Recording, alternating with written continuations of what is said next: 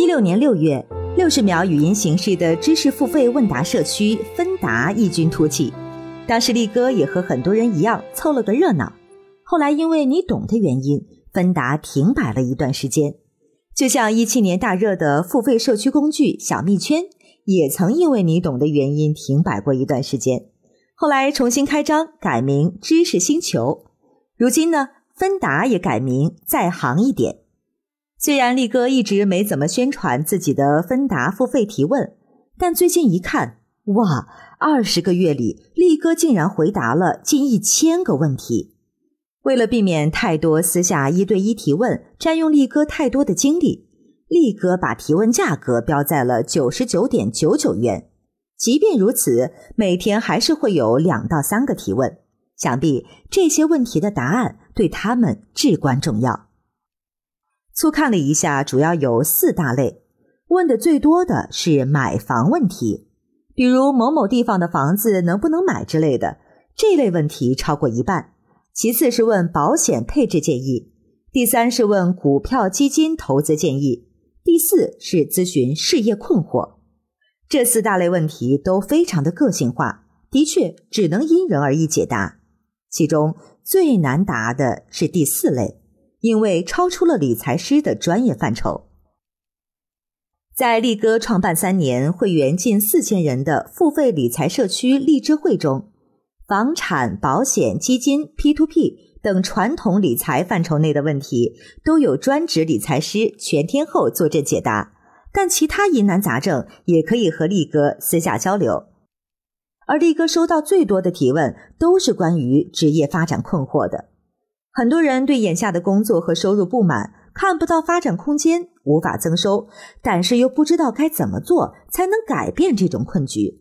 假如提问的是二十出头的年轻人，力哥还可以帮他一步步分析自己的优势在哪里，兴趣在哪里，市场创富机会在哪儿，风险点又在哪儿。但是如果是四十来岁的中年人，上有老下有小，还要还房贷，体制内晋升看不到希望。人际关系勾心斗角，心好累；反腐紧箍咒下，涨工资又不太可能。想跳出体制闯一闯，提高家庭阶层，一看自己年龄、家庭压力，这么多年来在体制内重复做螺丝钉，没 get 多少能在市场上有竞争力的一技之长，又怕了。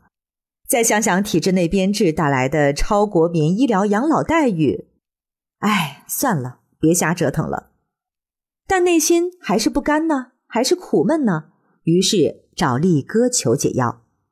还有些三十多岁的妈妈，孩子还小，婆媳关系不好，想分开住却又买不起房，想自己出去闯荡又放不下孩子，于是来求助。力哥就问：“您先生是做什么的呀？”有了孩子，在全身心扑在事业上，疏于孩子的成长陪伴和教育引导。这显然不是力哥倡导的理财价值观，因为钱不多，以后还有机会挣。孩子如果错过了最佳的亲子关系培育期，今后赚到再多的钱也无法弥补。但往往问力哥这些问题的妈妈，都有一个不怎么争气的老公，要么窝囊没主见，啥都听妈的；要么懒惰没追求，天天回家就是追剧、看球、打游戏，一个碗都懒得洗；要么。好好先生对妻子很体贴，但是缺乏赚钱能力。可惜的是，遇到这种情况，力哥除了给点鸡汤，真的很难实际帮上什么忙。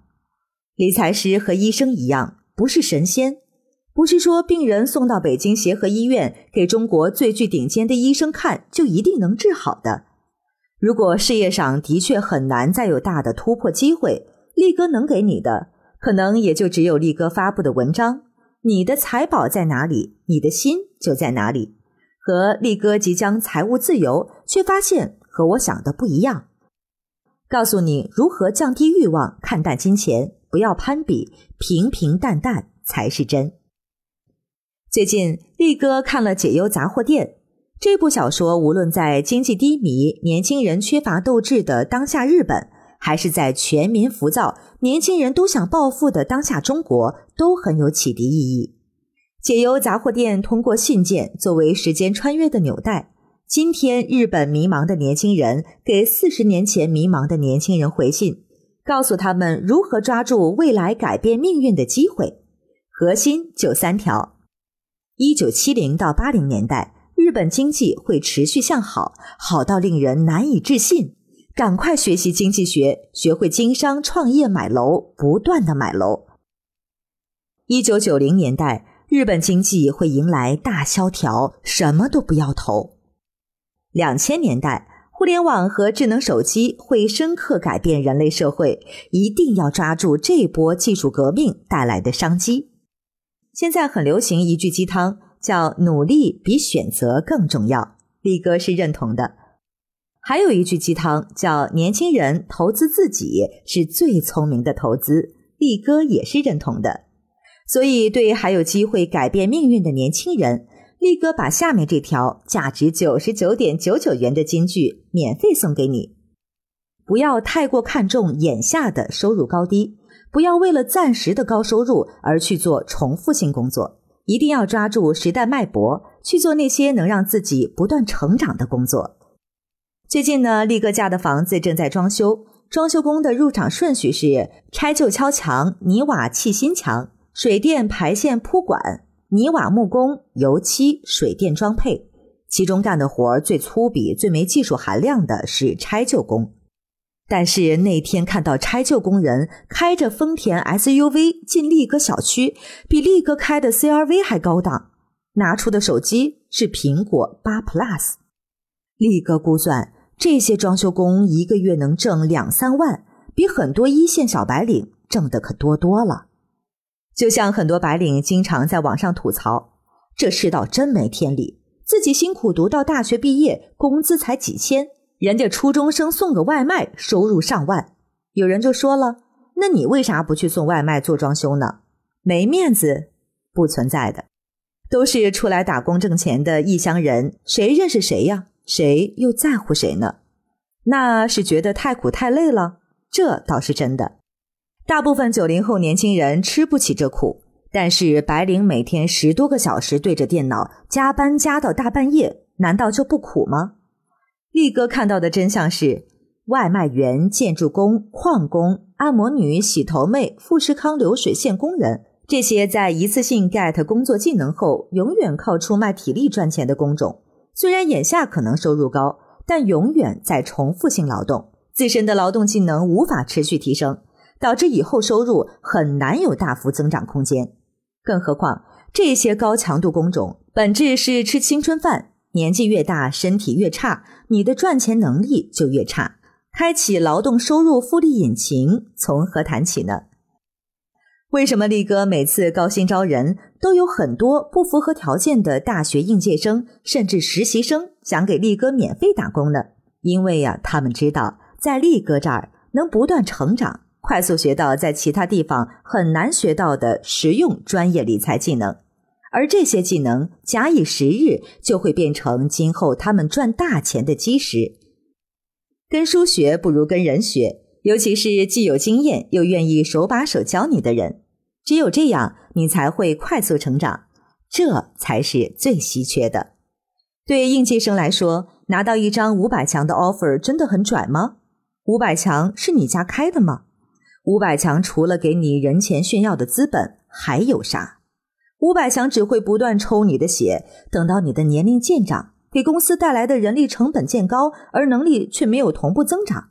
只要公司发展速度一慢，就会毫不留情把你一脚踢走。然而，有时候我们没有足够成长，并不是我们不努力，而是因为这些光鲜亮丽的大公司有完善的体制机制构架，每个人。都是微不足道的螺丝钉，这种机制限制了我们的工作范围和成长空间。随着年龄变大，人的体力、脑力、精力只会不断衰退，靠出卖这些东西赚钱绝非长久之计。聪明人会有意识地积攒稀缺经验、专业技术和人脉资源，尤其是那些符合未来时代发展需求的经验、技术和资源。而这些才会随着年龄和阅历的增长而越来越值钱。力哥不是神仙，我无法给时代发展准确的算命，但是力哥相信，泛理财、泛娱乐、泛健康、泛教育这四大行业，未来一定会持续的大有可为。如果真的听懂了力哥的这番话，对你的价值可能远远不止九十九点九九元。最后，祝你好运。